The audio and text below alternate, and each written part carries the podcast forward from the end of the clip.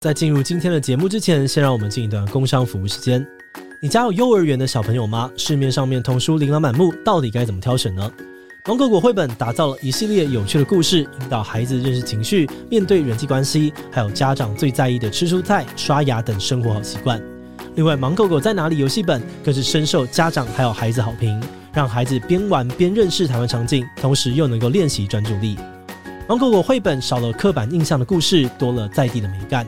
为孩子打造全方位的主题，不仅两季募资都破百万，也在成品金石堂上架贩售，目前已经卖出了超过两万本。现在芒狗狗官网十六本大全套绘本，两副学习卡牌只要六折，结账输入 podcast 七七再打九折，折扣完现省三千三百三十元，还送着色画哦。就立刻点击资讯栏的链接去看看吧。好的，那今天的工商服务时间就到这边，我们就开始进入节目的正题吧。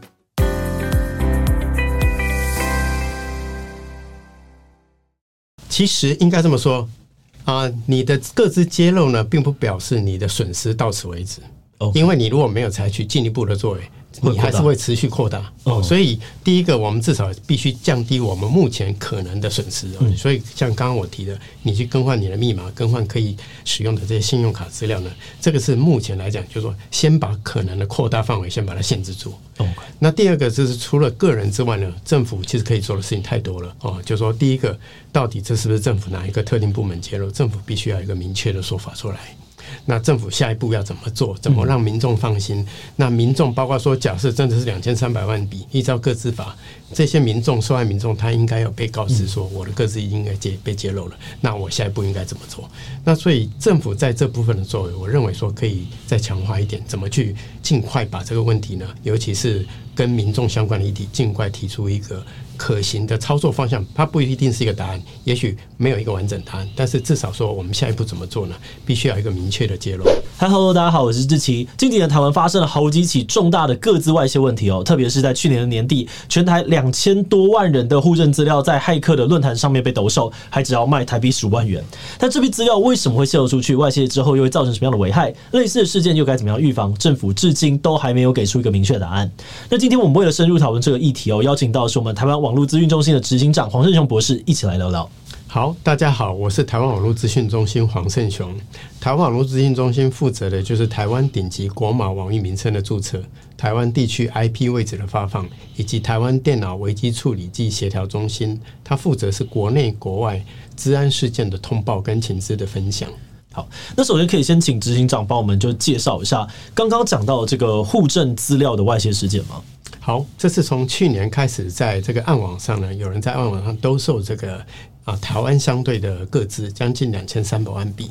而且为了显示他取信于人呢，他公布了二十万笔宜兰地区的居住者的个资。那这样子，他整笔资料只贩卖了五万啊五千块美金，等于台币四十五万。所以这件事情呢，经过有些购买者去比对，发觉说。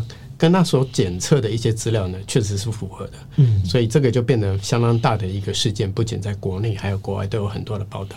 了解，因为我们自己去查了一下，我们就发现近五年的这个官方资料的各资外泄，其实就已经有超过了五起，就代表是我们政府的这个资安有很大的问题或者是缺失吗？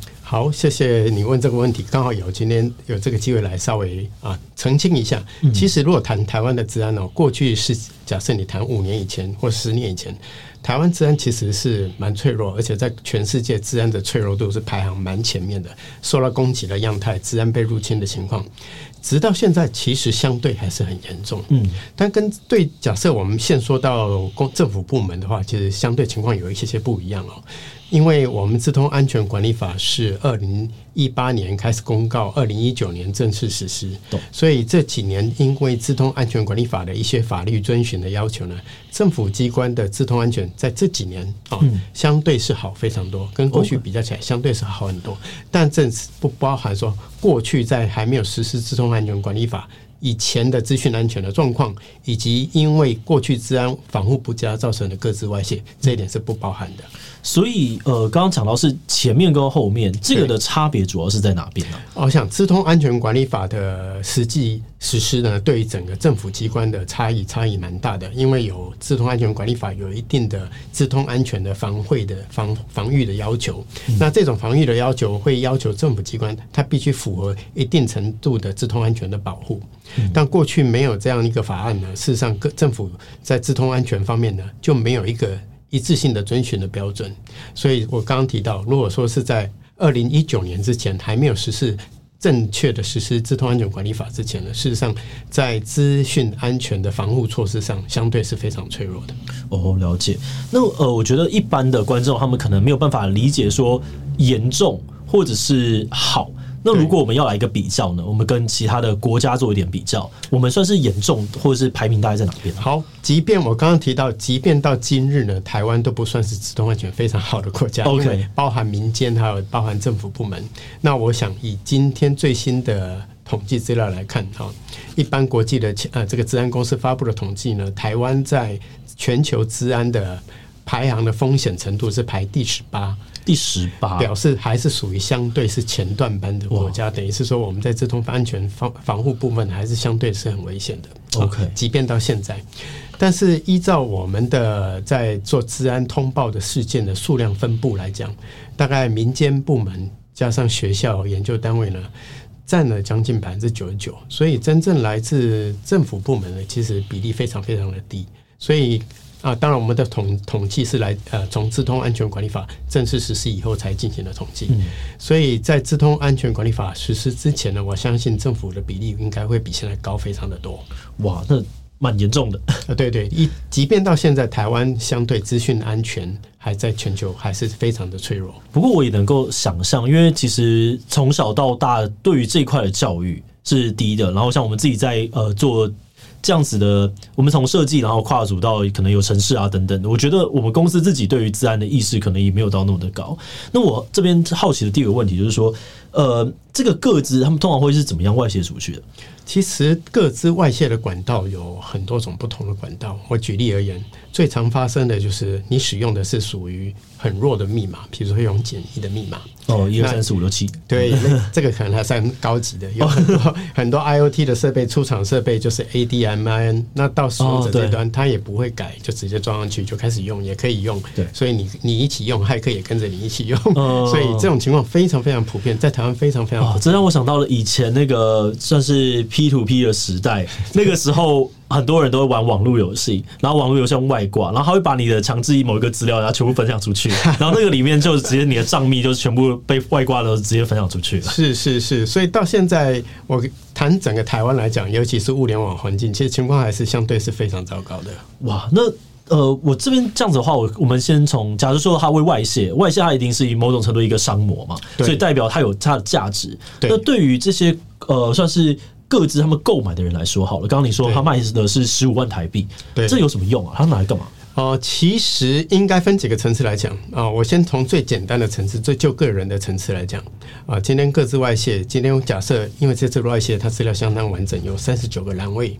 假设资料相当的完整，而且可信度非常的高，那表示这个各自的资料价值是非常高。哦，那你今天如果取有取有一个人他的身份证、他的身份证字号、他的出生年月日、所有户籍地址。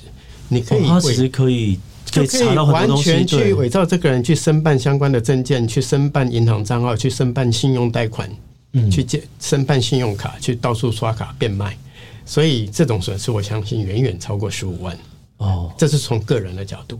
那如果说我们放大放大到企业或者是国家的角度，这么大量的涉及各自，其实这个产生的可能的社会的冲击跟对国家安全的冲击是非常大的。那我们这一次的这个互认资料外泄，它有可能是怎么样子泄露的吗？OK 啊、呃，谢谢提这个问题。我想很多观众也非常关心这个问题。嗯、不过严格讲，我没有答案了，因为一个最主要的问题，今年二月调查局已经公布了，这是二零一八年啊对外的户户役政资料。那可是说这份资料是在二零一八年之前的已经流失了。那再来就是啊。呃窃取这份资料的的的骇客呢，可能在跟其他的资料库做交叉比对，把它汇整成一个资料密度更高的一个更完整的资料，所以它的资料原始的样态已经跟原来可能会有变动。嗯、那第二个部分呢，就是说我们没办法了解是因因为如果说。各自外泄很有可能是透过系统治安管理不当流传出去的，很有可能。但这种所谓系统管理不当或系统防卫措施不足的情况呢，一般我们要去追查这个轨迹资料。那可以想象，现在二零二三年，五年前的轨迹资料，甚至于可能更早的轨迹资料呢？没有办法，系统没有办法留存，所以这个部分呢，确实是没有办法判断说，到底五年前的治安它的防护水准在什么地方，是不是因为防护水准不足造成这个系统性的漏洞而被揭露？哦，所以这一点，那还有一种可能，我们不敢提，那这个是必须要经过检调来来做做进进一步的调查。譬如说，有没有可能是人为流失？呃，基于个人的利益的关系，那这个都不应该去排除这个有这种可能性。不过原则上，这些东西都是属于啊，属于调查阶段，确实我们难以了解说实际的调查状况是如何。了解。那我们如果发现自己的个资被外泄的时候，有什么方法可以降低吗？因为我的想象就是啊，它就已经流出去了，那该怎么办？哦，是的，其实我想每个。啊，观众都应该问同样的问题，因为这假设这两千三百万里涉及个人的话，第一个，你应该马上去变更所有可能的，不管你是网络上、电脑上或者其其他商店所使用的电脑账号密码，尤其是密码哦，必须要赶来整轮的做一次更动。如果可以的话，尽量信用卡的尽量去剪断重办。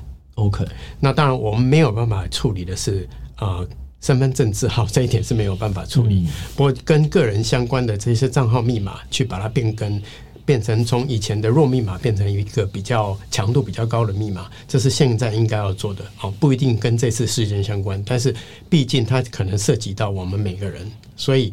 我们假设我们的资料已经外泄了，那我会强烈建议每个人尽量去把所有你线上的这些资资料，尤其你的身份证字号，呃，尤其你的密码，尽量不要用到跟你各自相关的资料，不要用到出生年月日，不要用到身份证字号，不要跟这些数字有联动关系啊，因为这些资料是很容易获得，而且很容易作为第一次探测密码的一个入口点。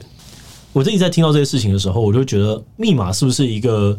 有一点点过时的东西，它好像很容易会被窃取，或很容易被流传。那因为人性就是记不住那么多东西。那有什么新的科技来取代密码，或者是呃，有什么更好的方式可以帮助民众使用这种强度较高的密码吗？哦，事实上是有，有很多新的技术、新的软体呢。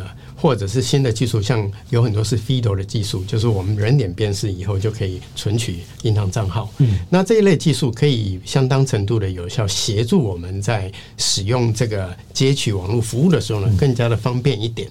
哦，但是并不代表说这个密码它就会不见，因为这个密码的系统呢，基本上它在整个认证过程呢，还是有它的重要性。懂。所以，即便有。新的技术和新的做法，我们还得考虑一下。今天带我们储存的这些密码的，不管是软体或者是网络服务，有没有可能它就是下一个揭露点？嗯，因为我们是把我们的信任放在他们身上，对。但它也有可能就是下一个未爆弹。所以某些程度呢，我们除了去依赖这些科技之外，也必须思考说，在没有这些科技协助的范围之内呢，我是不是还可以实施我的网络上的作为？哦，这听起来有点像是从一个中心化要变成更分散的，对，就像是你同时使用一个密码储存服务，你可能要使用个两三个，然后把平均风险分散到不同的地方去。对，因为你永远要担心说你是把你的秘密呢委托一个你不是不认识的一个第三方，只是他宣称他科技相当的进步。嗯但是永远我们要心里面要有一个备份的。今天如果有一天在资料揭露的时候，我有没有其他的方案？了解。我在过去跟很多朋友聊到这个事件的时候，我觉得他们很多人会给我一个无能为力的感觉。他们就说啊，这件事情就出去了，那好像就无法挽救了啊。那现在要骂好像也没有什么用，然后也觉得骂了之后可能也就这样。你怎么看待像这样子的事情？哦，这是真的吗？其实应该这么说啊，你的各自揭露呢，并不表示你的损失到此为止。因为你如果没有采取进一步的作为，你还是会持续扩大。哦，所以第一个，我们至少必须降低我们目前可能的损失。所以像刚刚我提的，你去更换你的密码，更换可以使用的这些信用卡资料呢，这个是目前来讲，就是说先把可能的扩大范围先把它限制住。哦，那第二个就是除了个人之外呢，政府其实可以做的事情太多了。哦，就是说第一个，到底这是不是政府哪一个特定部门揭露？政府必须要有一个明确的说法出来。那政府下一步要怎么做？怎么让民众放心？嗯、那民众包括说，假设真的是两千三百万笔，依照各自法，这些民众受害民众他应该要被告知说，我的个资应该揭被揭露了。那我下一步应该怎么做？那所以政府在这部分的作为，我认为说可以再强化一点，怎么去尽快把这个问题呢？尤其是跟民众相关的议题，尽快提出一个。可行的操作方向，它不一定是一个答案，也许没有一个完整答案，但是至少说我们下一步怎么做呢？必须要有一个明确的揭露。了解，因为像在这一次，我觉得我们在看新闻的时候，会发现政府似乎好呃，我不太确定是不是因为我们资讯的关系，我们就觉得，哎、欸，政府好像没有好好的说明这个事情为什么会发生的，那以及他们可能做了哪些具体的东西。那执行长对于这样的状况有什么样的看法？是我们真的他们真的没有做，还是其实我们没有得到足够的资讯？我想都有都有，因为毕竟我刚刚讲，如果说检警调查的案件，其实他没有办法揭露，哦，调查的确实是有这种情况。那第二个部分，我想政府作为一个政府，它必须有它一定的作为，因为对民众来讲，包括你，包括我，所有的人都在猜说，到底有没有包含我的资料？对。那这一点呢，我想政府可以尽快来厘清说，你。对民众来讲，他应该保持怎么样一个心态，或者是像我刚刚所提的，你应该就假设你是就是受害者之一，嗯啊，那对政府来讲，现在及时性马上要做的作为有哪些作为？包括说，目前是不是确定资料遗失的单位？这些资料遗失的单位，可能遗失的单位呢，是不是已经提升它的治安防卫措施的等级，把它提升上来？那虽然是过去遗失了，并不表示表示未来不会再遗失，嗯，所以是不是已经提升它的治安防护等级？那对于这个各自相关的资讯呢，有没有可能在各自强化的部分呢，有进一步作为？不管是修法也好，成立各自独立的机关也好，提升这个各自法则也好，让民众清楚的了解说未来可能政府的推动方向。那这样大家就有一个对话的基础。理解。那就执行长专业来看，就政府他们接下来可以采取哪些的改善措施呢？好，那大概可以分短跟中长期。嗯，那短期来讲，我想政府必须站在民众的角度，民众关心的问题是目前他应该怎么办？那政府应该尽快提，针对从民众的角度提出，目前应该他应该怎么去防卫自己？哦，那当然问题的答案还不知道，因为现在还在调查当中，但是并不代表现在民众不能采取应有的作为。那对政府自己本身来讲，同样的。这个资料呢，能不能尽快理清？当然，调查局已经宣布了，这个资料是二零一八年户役证的资料。好，这部已经理清了。那针对这个资料可能揭露的来源呢，是不是相关的机关有提升它治安防卫措施的等级？那过去也许已经够安全了，那是不是再再进一步强化？因为它毕竟涉及到太多民众的公共利益。嗯，啊，再进一步强化它治安的防卫措施。那在各自部分呢，有没有可能去修改各自相关的法规？那比如说订定各自的独立机关。来对全球相关的这种各自揭露定定一个一致性的一个做法，那提升各自的这个法则，不管是各自下线的法则、上线的法则，做一步来提升，来有效控制，不管是公部门或者是企业各自揭露他所应有的负担的法律责任。我想这是很多政府都可以去着手做，而且。啊，不要不需要等到说真正立法院通过，其实目前在规划的作为呢，就可以提出来，让大家有站在一次性的一个对话的基础。理解。我记得之前政府还有新成立一个数位发展部，那数位发展部对于这件事情的帮助是有的吗？哦，当然是有，因为而且它扮演相当重要的角色。那数位发展部它主要的啊职掌就是在资讯安全，政府的资讯安全跟特定非公务机关的资讯安全，嗯、那包括资数位产业的推动发展，那包括数位社会、公民社会的这个。未未来的一些参与，我想这些都是数位发展发展部很重要的职掌。所以，针对尤其针对资讯安全这个部分呢，它对于政府部会，尤其有可能大量揭露的这些大量资料库的这些政府部会呢，它必须负责去要求这个一定等等级的这个治安防卫措施，把这个治安防卫的级别提升，而且提升这个稽核的密度啊。所以，这是数位部的职掌。